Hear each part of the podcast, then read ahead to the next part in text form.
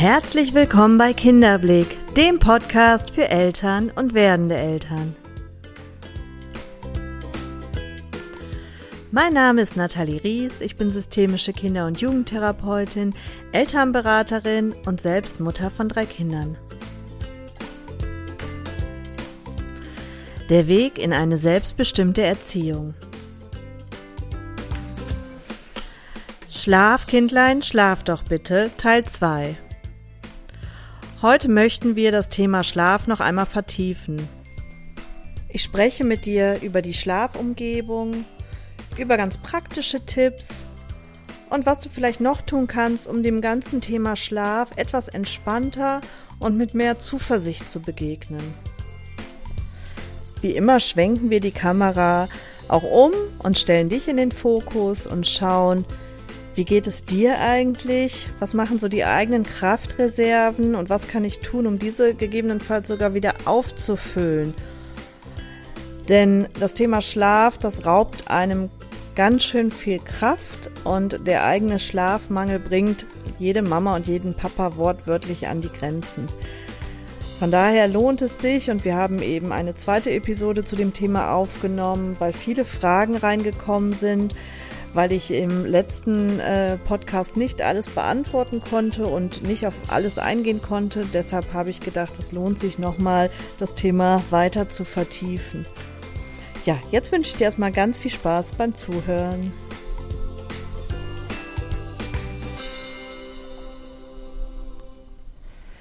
Als mein Sohn damals geboren wurde, mein erstes Kind, da hatte ich so eine ganz romantische Vorstellung wie denn die Schlafumgebung auszusehen hat. Ich träumte von so einer alten Bauernwiege mit einem schönen dicken Plümo drin, schöner Bettwäsche dazu, einem ganz süßen Kuscheltier und einem schönen Nestchen, damit es sich ja nicht das Köpfchen stößt. Und ja, so war die Idee. Und während meines Säuglingspflegekurs, wo ich vorbereitet wurde auf ähm, das Kind und die ersten Wochen, habe ich dann gemerkt, dass die Realität doch ganz anders ausschaut. Und dass gerade, um den plötzlichen Kindstod äh, zu vermeiden oder davor zu beugen, ähm, genau das Gegenteil empfohlen wird, nämlich eine komplett cleane Schlafumgebung, ohne Schnickschnack, ohne Decke, ohne Kissen, sondern im Grunde nur die nackte Matratze und sonst gar nichts. Ja, das sah dann für mich so ein bisschen lieblos aus. Auf der anderen Seite steht die Sicherheit natürlich an alleroberster Stelle und somit war klar, dass ich das auch so leben werde.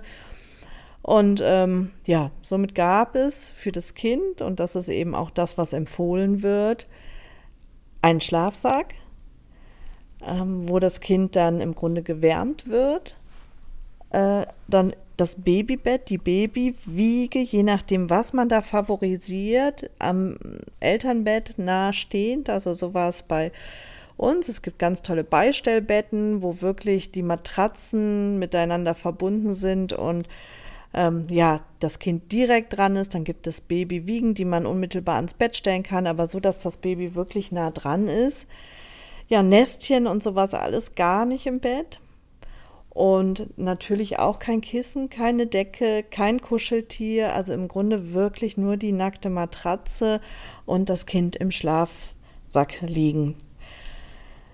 Ähm, es gibt einfach Studien dazu, dass Kinder öfter am Erstickungstod sterben, äh, wenn Kissen, Decke, Kuscheltiere und so weiter im Bett sind. Deshalb wird das ganz klar empfohlen, davon abzusehen. Zudem ist es so, dass wir oft dazu neigen, die Schlafumgebung viel zu warm zu halten. Also die Zimmertemperatur sollte so bei 18 Grad liegen. Und wenn man mal realistisch misst bei sich im Schlafraum, dann werden die meisten feststellen, dass es doch deutlich wärmer ist. Natürlich hat man da im Sommer nicht immer Einfluss drauf, aber da kann man natürlich äh, auch über die Kleidung regulieren. Also einen dünneren Schlafsack, vielleicht keinen äh, langärmeligen Schlafanzug drunter, sondern dann nur einen kurzärmeligen oder gar keinen, sogar nur im Body schlafen lassen. Also, dass man darüber guckt, äh, dass die Temperatur, die eigene Körpertemperatur nicht zu warm wird.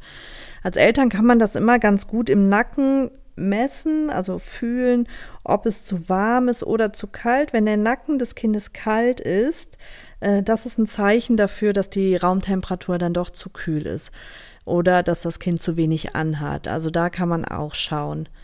Genau, Kinder geben die Wärme immer über den Kopf und über die Füße ab. Deshalb muss man schauen, am besten natürlich keine Mütze anziehen, damit die Wärme nicht gestaut wird. Auf der anderen Seite bei so einem ganz kleinen Säugling gibt es diese Erstlingsmützen. Ähm, da können die die Wärme ja oft noch gar, oder sie können die Wärme noch gar nicht halten. Da lohnt sich ähm, so eine kleine Erstlingsmütze anzuziehen, damit die Kinder eben nicht unterkühlen und gleichzeitig gibt diese ja, dieses Gefühl, etwas am Kopf zu haben, ihnen auch Halt und Schutz. Also Genau. Auch da nicht wundern. Die Kinder neigen dazu, sich immer in die Ecken des Bettes zu drücken. Das liegt daran, dass sie wirklich den Kontakt suchen. Sie suchen Kontaktpunkte, weil das kennen sie auch aus dem Bauch. Und genau das gibt ihnen Schutz und Sicherheit. Und wir neigen dazu, die Kinder dann immer wieder zu positionieren, weil das so unbequem aussieht. Aber oft merken wir dann, dass sie kurz danach doch wieder in der nächsten Ecke liegen. Also das ist tatsächlich, weil sie Kontaktpunkte suchen. Und ich weiß, dass das schwer auszuhalten ist, wenn dann da kein Nestchen drumherum ist. Aber ähm, auch da äh, wirklich äh, nicht sich verleiten lassen. Lasst die Nestchen bitte aus dem Bett. Ach, und noch was ganz kurz zur Wärmeregulation. Es ist ganz normal, dass die Kinder kalte Händchen haben, die ganz kleinen Mäuse sich bitte nicht davon beirren lassen. Das bedeutet nicht, dass das Kind insgesamt unterkühlt ist, sondern es ist einfach normal, dass die kleinen Mäuse, das hängt mit dem Blutkreislauf zusammen, kalte Händchen haben und deshalb wirklich immer im Nacken fühlen und nicht an den Händen fühlen.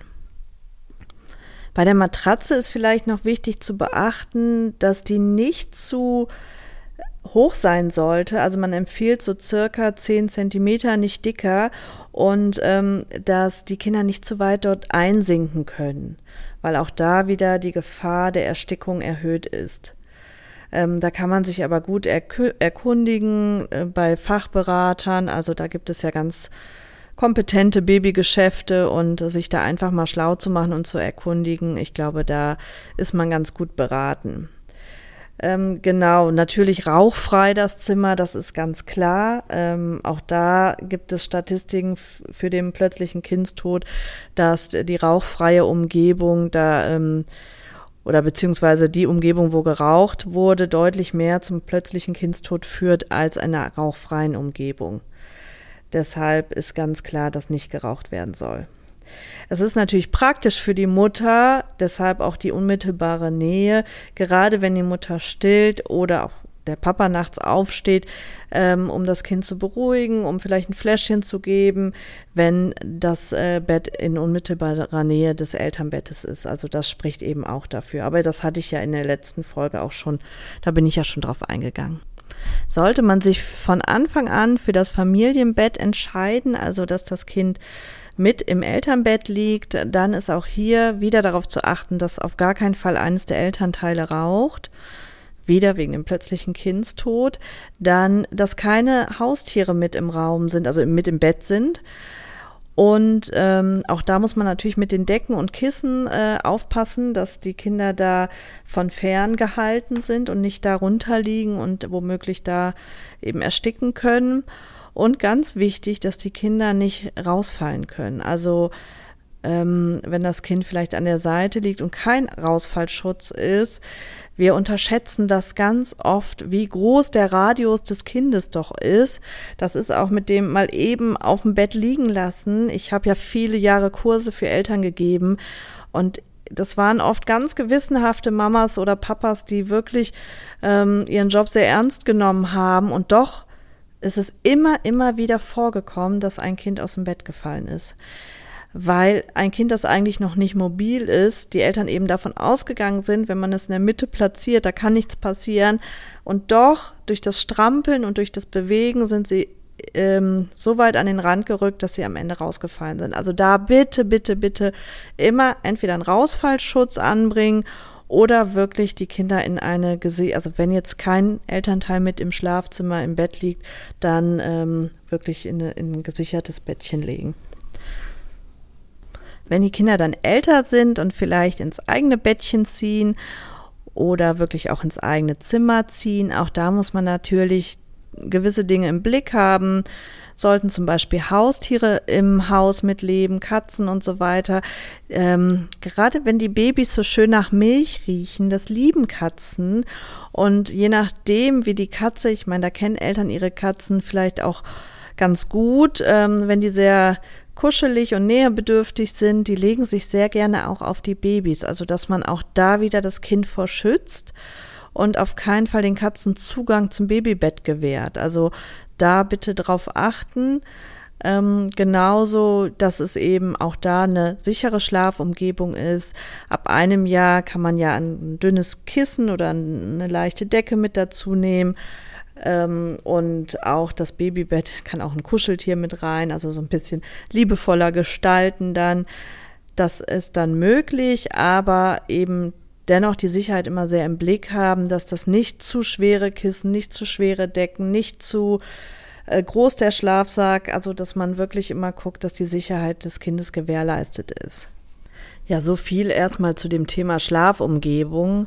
Vielleicht noch hell und dunkel. Also oft mögen es Kinder, wenn sie ein bisschen Licht haben, eine kleine Lichtquelle. Das kann so ein kleines Nachtlicht sein, also so ganz stockduster ähm, das mögen die wenigsten Kinder. Genauso eine leichte Geräuschkulisse. Wir neigen dazu, die Kinder mal ganz von jeglichen Geräuschen abschirmen zu wollen und möglichst leise zu sein. Das muss gar nicht unbedingt. Also so ähm, eine leichte Geräuschkulisse mögen die Kinder. Die mögen auch so ganz monotone Geräusche. Mittlerweile gibt es da sogar Apps zu. Ähm, das mögen die Kinder ganz gerne oder so Staubsaugergeräusch, Föhngeräusch, weil das sind Geräusche, die die den Geräuschen im Mutterleib ähneln und das ist denen vertraut und gibt den Kindern oft eine Sicherheit, also jetzt gerade den kleineren Mäusen. Ähm, aber auch bei den größeren, wie gesagt, wenn da so ein bisschen Geräuschhintergrund sind, das gibt denen eigentlich eher das Gefühl von Sicherheit, als dass es sie stört. Aber auch da ist es natürlich individuell. Es gibt Kinder, die brauchen die totale Ruhe und schlafen nur dann. Da seid ihr wirklich die Experten für euer Kind. Ja, so viel erstmal zum Thema Schlafumgebung, dass wir das auch, ähm, dass ich da mal was zu gesagt habe, weil da doch einige Fragen reinkamen. Jetzt dann zu dem, zu den ganz praktischen Tipps. Was man, kann man jetzt praktisch tun, wenn das Kind nicht schlafen möchte? Ich glaube, bevor ich die Frage beantworte, was kann ich konkret tun, ist es wichtig, für sich selber erst einmal die Frage genau zu definieren. Weil wenn uns nicht so wirklich klar ist, was wir eigentlich erreichen möchten oder welche Frage dem vorausgeht, dann ist es auch ganz schwer eine Auf äh, Antwort zu geben. Vielleicht denkst du jetzt, wie die Frage ist doch klar, ich brauche mehr Schlaf und ich bin übermüdet. Aber ich behaupte, es ist nicht immer so klar. Weil uns ist ja irgendwo schon bewusst, dass die Kinder in der ersten Zeit nicht so wirklich durchschlafen. Und dass das auch vielleicht Monate und bei manchen sogar Jahre dauern kann. Und die Fragen können sehr unterschiedlich sein. Also es kann die Frage sein, ich habe Angst, mein Kind lernt es nie. Es kann aber auch die Frage sein, ich bin so erschöpft, ich kann nicht mehr, was kann ich tun? Also da mal wirklich für sich zu prüfen, was habe ich eigentlich für ein Anliegen? Ist es wirklich, dass der Schlafmangel mich so schlaucht, dass ich nicht mehr den Tag überstehe äh, gut und dass ich nicht mehr gut für mein Kind sorgen kann oder dass ich einfach wirklich darunter leide? Dann müssen wir darauf Antworten finden. Ist es eine Angst, dass das Kind es nie lernt, dass ein Kind nie dahin kommt, irgendwann selbstständig durchzuschlafen? Dann können wir darauf eine Antwort finden. Also ich glaube, da gibt es verschiedene Fragen, die mit diesem Thema zusammenhängen und da wirklich mal ehrlich sich zu hinterfragen, was ist denn eigentlich meine persönliche Frage? Ich hatte ja jetzt versprochen, ein paar praktische Tipps zu nennen. Also machen wir das mal an einer Frage zum Beispiel fest. Ich habe einen kleinen Säugling und der wird stündlich wach nachts und ich kann nicht mehr. Ich habe einfach überhaupt keine Kraft mehr und kann nicht mehr und brauche Schlaf, weil ich sonst auch tagsüber nicht mehr funktioniere, weil mir Dinge passieren, ähm, die vielleicht nicht passieren sollten und ja, ich da wirklich mit meiner Kraft am Ende bin. Wenn ich das so für mich spitz formulieren kann und so klar habe für mich, dass es wirklich ein Schlafmangel ist, der meine Grenze überschritten hat oder an meine Grenze geht, dann darf ich hier an der Stelle nach Lösungen suchen. Und dann kann ich hier auch ja, entweder den Vater mit einbinden, Oma mit einbinden, mir wirklich aktiv Hilfe holen. Aber dafür muss ich das erst einmal so klar haben, dass es wirklich, dass ich an dem Punkt bin, ich kann nicht mehr und ich brauche hier Unterstützung. Wir können nicht erwarten, dass sich das beim Säugling ändert.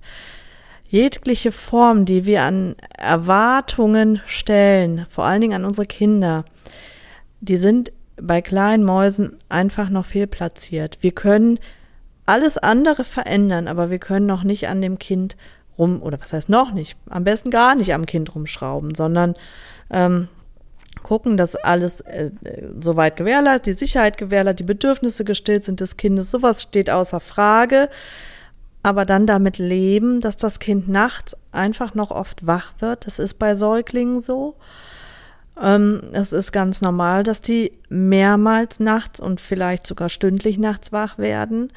Das hatte ich ja auch im letzten Podcast erklärt, warum das ist. Also muss ich etwas drumherum verändern. Also ich muss mir wirklich aktiv Hilfe holen. Aber dafür muss ich das so klar haben. Bei manchen ist aber auch die Frage, die dahinter steht, lernt mein Kind das irgendwann überhaupt? Also da ist wie eine Angst, die dahinter steht. Mein Kind lernt das nie. Oder was ich beim letzten Mal auch schon sagte, dieser dieser Vergleich, wenn mein Kind es nicht schafft, dann bin ich eine schlechte Mutter, dann habe ich irgendwas nicht richtig gemacht. Also deshalb lohnt es sich so sehr, sich wirklich die Frage zu stellen, welche Frage habe ich eigentlich? Was steht dahinter? Wenn ich jetzt die Angst habe, dass mein Kind es nicht lernt, auch da wieder noch tiefer reingehen in die Frage, noch mehr, wovor genau habe ich Angst? Und dann auch wirklich alles mal in den Blick zu nehmen. Wie alt ist mein Kind? Wie oft wird es in der Nacht wach? Ähm, einen realistischen Blick darauf, wie oft werden die Kinder in welchem Alter denn nachts wach? Also was ist in dem Sinne normal und nicht normal. Und auch da gibt es ja Unterschied, äh, Unterschiede. Die Kinder haben ja nicht alle, wir sind ja keine Maschinen, ein gleiches Schlafbedürfnis. Also das auch mal zu hinterfragen. Wenn ich jetzt wirklich die Sorge habe, dass mein Kind eine Schlafstörung hat oder da etwas nicht stimmt, dann kann ich das natürlich mit dem Kinderarzt besprechen. Und dann ist das auch der richtige Ansprechpartner und dann kann man da auch weiter schauen. Aber ähm, wenn es mir mehr oder weniger um so eine Angst geht, er wird es nicht lernen oder sie wird es nicht lernen, wenn ich nicht jetzt reagiere, dann kann ich dir die Angst nehmen. Die Kinder lernen das, aber manche brauchen einfach deutlich länger, um in den Schlafrhythmus und in den sicheren, für sich gefühlt sicheren Schlaf zu kommen als andere Kinder. Weil Schlaf ist für die Kinder erstmal etwas ganz Ungewisses. Sie gehen da in, ähm, ja, auf eine andere Bewusstseinsebene, aber das macht vielen Kindern auch Angst weil sie das noch nicht greifen können und sich noch nicht rational erklären können, sondern ähm, es ist ja auch wieder ein Übergang und ich habe ja schon mal erklärt, dass Kinder ganz viele, ganz oft Schwierigkeiten haben mit Übergängen, aber auch der Schlaf ist ein Übergang und da reinzufinden, das braucht oft unsere Begleitung und äh, ganz viele Kinder schaffen das noch nicht alleine und Genau, deshalb ist es so wichtig, die richtigen Fragen für sich zu formulieren und die wirklich spitz zu machen, um entsprechend Antworten geben zu können oder sich auch gezielt suchen zu können. Dann habe ich ganz oft eine Frage, dass ähm, Kinder ja zum Beispiel nur mit der Hand der Mutter oder Hand des Papas einschlafen können oder nur wenn die Mama und Papa dabei sind und dass sich das oft über Stunden hinzieht. Das wird ganz oft gestellt, diese Frage, und auch da wieder zu überlegen, was ist es genau? Also stört mich das? Warum stört mich das? Weil ich vielleicht meinen Freiraum abends möchte, weil ich die Sehnsucht habe, Zeit für mich zu haben oder Feierabend haben möchte. Und es gibt verschiedene Möglichkeiten. Entweder man verlegt das, wenn das irgendwie möglich ist, diese Zeit für sich, dass man vielleicht, wenn der Papa von der Arbeit kommt, dass man es ritualisiert, dass man dann erstmal eine Stunde für sich hat, die man wirklich ganz frei gestalten kann, aber dann das Kind wieder ähm, in den Schlaf hinein begleiten kann, wenn es jetzt unbedingt die Mama sein muss oder dass, dass der Papa das übernimmt ähm, und so eine gemeinsame Qualitätszeit irgendwo hat. Und wenn es nur die Nähe ist, es ist Nähe ist immer Qualität, also ähm, geliebte Nähe. Und dass man dann ähm, ja schaut, was ist genau mein Bedürfnis? Ist es wirklich die, die Zeit, die ich für mich haben will? Manchmal geht es aber auch gar nicht anders, weil der Papa erst so spät nach Hause kommt und im Grunde der ganze Tag an mir hängen bleibt ähm, und ich dann wirklich mich danach sehne, diesen Abend für mich zu haben und es auch brauche. Dann zu überlegen, wie kann man es gemeinsam mit dem Kind gestalten, dass es möglich ist. Also Kinder ähm, lieben ja Rituale und brauchen auch Rituale und ich glaube, da mal hinzuschauen, was für Rituale leben wir im Moment und auch Händchen halten ist ein Ritual. Und durch welche Rituale kann ich es vielleicht ersetzen? Also das kann, ähm, da, das kann man einem Kind schon auch beibringen. Wichtig ist das Kind nicht, sich komplett selbst zu überlassen. Also das ähm, Schreien lassen und so weiter bin ich ja auch beim letzten Mal drauf eingegangen. Sowas natürlich nicht. Wobei auch da gibt es einen Unterschied, ob ein Kind weint und dabei begleitet wird. Also vielleicht darüber mal zwei, drei Nächte traurig ist, dass die Mama jetzt nicht die Hand hält, sondern vielleicht nur daneben sitzt und ähm, ja ein Liedchen summt.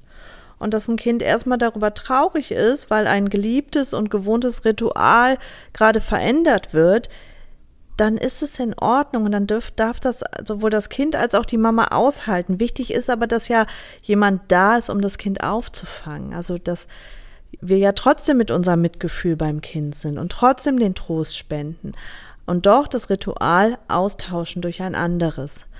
Und ähm, vielleicht äh, uns darüber Stück für Stück ein bisschen mehr ja dem Kind dazu trauen, das alleine zu schaffen, dass es nicht mehr an das Körperliche gebunden ist und vielleicht sogar irgendwann nicht mehr an die Präsenz gebunden ist. Sondern vielleicht reicht dann schon ein T-Shirt von der Mama, was so riecht und dass die Mama zwischendurch mal reinkommt und guckt. Also, ähm, dass man guckt, was für Rituale leben wir und wie können wir die eventuell ersetzen, um dem Kind das ähm, wirklich zu erleichtern und da auch diesen Weg zu schaffen. Ähm, dann war noch eine Frage, dass die Kinder ja ganz oft, äh, das kenne ich von meinen eigenen Kindern, abends die tollsten Ideen haben, warum sie nochmal aus dem Bett müssen. Sie müssen nochmal pipi, dann müssen sie nochmal trinken, dann muss das und das und das noch gemacht werden das kann man, da kann man weitestgehend vorbeugen, indem man erstmal alle Grundbedürfnisse schon mal gestillt hat. Also Wasser am Bett hat, das Kind ist satt, das Kind ähm, hat, war noch mal Pipi machen kurz vorher. Also, dass man schon mal guckt, dass alles soweit gestillt ist. Natürlich kann es sein, dass das Kind kurz danach kommt und es muss noch mal Pipi. Wasser kann man vielleicht ans Bettchen stellen. Also ähm, oft ist es ja so, dass die Kinder auf die Gedanken kommen und das ist ja oft auch nur Mittel zum Zweck, weil sie im Grunde genommen diesen Übergang gerade nicht alleine schaffen und darüber nochmal den Kontakt suchen. Äh, wenn aber schon mal im Grunde genommen all das ausgeschlossen ist, dann haben wir da eine andere Klarheit. Weil oft ist es so, dass wir ja denken, ja, vielleicht muss es ja doch nochmal Pipi oder ja, vielleicht muss es ja doch, hat es ja doch nochmal Durst. Aber wenn es im Grunde, wenn uns das, wenn wir das alles im Vorfeld schon abgearbeitet haben, haben wir eine andere Klarheit und wissen, okay, das ist jetzt nicht der Punkt. Auch das heißt jetzt wieder nicht, dass wir das Kind dann sich selbst überlassen und sagen, nein, du darfst jetzt nicht pipi und du darfst jetzt nicht trinken. Nur wir können das schon mal ausschließen und gucken, okay, warum schafft es jetzt diesen Step noch nicht alleine und was können wir tun? Ohne vielleicht zu hinterfragen, ah, liegt es vielleicht doch daran. Und vielleicht die Erwartungshaltung runterschrauben geht kleine Schritte. Und kleine Schritte machen am Ende auch einen großen Weg aus. Aber es ist erst einmal ein Weg, ja, der, der aus vielen kleinen Schritten besteht. Und die Kinder lernen alle schlafen. Es braucht manchmal mehr Zeit und es braucht manchmal mehr Begleitung, weil die Kinder da sehr unterschiedlich sind. Aber davon auszugehen, ja, mein Kind braucht mich an der Stelle, aber es wird es schaffen. Und dem Kind das auch zuzutrauen, ohne es alleine zu lassen. Ich weiß, das ist ähm, so leicht dahergesagt, aber ich spreche da wirklich aus Erfahrung und habe da ähm, neben den ganzen Eltern, die ich begleitet habe, eben auch meine eigenen Kinder ähm, sehr eng begleitet. Und ich weiß, dass mir das manchmal wie eine Ewigkeit vorkam und dass die Sehnsucht zu schlafen ziemlich groß wurde. Und gleichzeitig so rückblickend bin ich so dankbar, dass ich meine Kinder da so durchbegleitet habe und ihnen so viel Sicherheit auch geben konnte dadurch. Und ja, das Thema Schlafen im Grunde ab einem gewissen Alter überhaupt gar kein Thema mehr ist.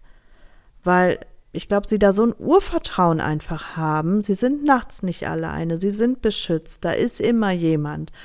Und dass, ähm, ja, diese Zeit eben rückblickend so wertvoll und so kostbar war. Und da rein zu investieren und doch für sich zu sorgen und doch zu gucken, okay, wenn ich, wie gesagt, ähm, die Erkenntnis habe, dass ich mit meiner Kraft am Ende bin, mir vielleicht andere Möglichkeiten hole, um da wieder aufzutanken, wenn die Möglichkeit nicht besteht, mir Hilfe hole, jemanden an die Seite hole, der mich da unterstützen kann, wenn die Möglichkeit auch nicht besteht, dann die Rituale ändern und mehr und mehr mein Kind dahin zu führen, über, wie gesagt, kleine Schritte in das eigenständige Schlafen zu finden und zu kommen. Also, das ist möglich. Um friedlich einschlafen zu können, muss man loslassen. Und das Kind muss lernen, loszulassen. Und ich sagte ja im letzten Podcast, das hat ganz viel mit Urängsten zu tun. Und diese Urängste loszulassen und für sich ja ins Vertrauen zu bringen, das braucht Zeit und braucht einfach entsprechende Unterstützung. Und wenn wir da für die Kinder da sind und ihnen diese Zeit geben, dann ist das sehr, sehr gut investierte Zeit. Und seid nicht zu streng mit euch. Auch da vielleicht ähm, die Erwartungshaltung so ein bisschen runterschrauben. Ja, apropos streng, ich habe oft ähm, die Frage bekommen, was ist nachts mit einem Schnuller? Wenn die Kinder nachts einen Schnuller haben müssen und brauchen, um wieder sich zu regulieren und besser in den Schlaf zu finden. Und jetzt verlieren die Kinder ganz oft den Schnuller ähm, und man deshalb wieder nachts dauernd aufstehen muss. Im Grunde auch da die Kinder haben nicht irgendwann entschieden, so jetzt möchte ich einen Schnuller haben. Mama gibt mir einen Schnuller. Die haben ein Saugbedürfnis. Und das ist aber nicht an Schnuller geknüpft. Das ist unsere Idee, den Kindern einen Schnuller zu geben, damit das Saugbedürfnis zu befriedigen und uns die Welt zu erleichtern. Dass das nachts nicht endet, das ist irgendwo eine logische Konsequenz. Und wir können nicht erwarten, dass die Kinder das auf einmal, wenn sie es gewohnt sind, auf einmal anders irgendwie regulieren können. Deshalb ist es irgendwo ja eine Konsequenz dessen und Eltern kommen da auf die tollsten Ideen. Also ich habe viele Mamas gehabt, die dann zehn Schnullers im Bett verteilt haben, sodass das Kind einfach schnell immer wieder einen Schnuller findet. Je nach Alter natürlich. Das ist möglich. Also auch da nicht zu streng mit sich zu sein und vor allen Dingen auch nicht mit dem Kind zu sein, dass es jetzt auf einmal nachts ohne Schnuller schlafen muss, weil im Grunde ist es, ist es ja eine Hilfe in allererster Linie für uns natürlich auch fürs Kind, aber das Kind würde vielleicht das Saugbedürfnis auch an der Brust regulieren oder, oder, oder. Ähm, in dem Fall ist es halt der Schnuller, den wir dem Kind irgendwann gegeben haben. Also glaube ich, ist das auch in Ordnung, ja, wenn man dann zehn Schnuller im Bett deponiert. Ihr merkt, es gibt kein Pauschalrezept. Ich kann nicht sagen, drückt dreimal auf die Nase und fünfmal auf den Kopf und dann äh, schläft euer Kind. Das gibt es nicht. Es ist einfach so individuell, wie wir Menschen sind. Und so individuell ist auch das Schlafbedürfnis und die ähm, Schlafrituale und Gestaltung der Kinder. Und doch gibt es einfach ein paar Dinge zu beachten. Es ist eine sichere Schlafumgebung. Es ist vor allen Dingen ein Verständnis dafür zu schaffen. Kinder schlafen, haben einen anderen Schlafrhythmus als wir Erwachsenen. Sie werden nachts öfter wach. Sie haben ein Saugbedürfnis, also es gibt einfach Dinge, die sind von Natur aus so gegeben. Und damit kann man sich arrangieren oder man kann innerlich dagegen kämpfen. Da haben wir die Entscheidung. Und wenn wir uns damit arrangieren und da den Kindern entsprechend den Halt und die Sicherheit geben, vorausgesetzt natürlich immer, dass es uns damit gut geht. Wenn wir an, es muss ja nicht immer ein Kampf vorausgehen und doch merken wir, wir sind an unserer Grenze angelangt, dann auch da hinzuschauen und hinzuhören und zu gucken, was kann ich für mich tun, um ja dem Thema besser gewappnet zu sein oder um eben andere Strategien zu entwickeln, damit wir damit es uns allen gut geht, aber eben nicht das Bedürfnis der Kinder aus dem Blick verlieren, um unser Bedürfnis an der Stelle zu befriedigen, sondern zu gucken, wie findet man da einen guten Weg für alle gemeinsam. Und da darf, wie immer, mein Spruch, ein Kind zu erziehen bedarf ein ganzes Dorf, da darf man das Dorf dazu holen und darf auch wirklich das Dorf mit einbinden. Und äh, ja, so dass am Ende wirklich es allen gut geht, ohne mit der Brechstange da an das Thema heranzugehen. So, ich hoffe, ich konnte jetzt noch mal ein paar Fragen zu dem Thema beantworten. Ähm, solltest du da mehr und konkretere Fragen zu haben, kannst du natürlich eine individuelle Schlafberatung machen. Das Ganze wird dann deutlich tiefer gehen. Wir schauen uns gemeinsam die konkrete Schlafumgebung an. Ähm, wir besprechen gemeinsam, was man vielleicht verändern kann. Wir schauen eben eure Rituale an, wir schauen an, wie es dir geht, wie es deinem Kind geht, was für Bedürfnisse da sind, welche Fragen eben an der Stelle gestellt werden und finden gemeinsam Antworten. Also wenn du da ein Bedürfnis hast, ähm, eine Schlafberatung bei mir zu buchen, dann schau doch mal auf unserer Homepage vorbei www.kinderblick.info und dann kannst du unser Kontaktformular ausfüllen und wir machen einen individuellen Termin. Jetzt wünsche ich dir erstmal eine schöne Woche und ja, lass es dir gut gehen. Ich wünsche dir erholsame Nächte und ich freue mich aufs nächste Mal. Bis bald, deine Nathalie.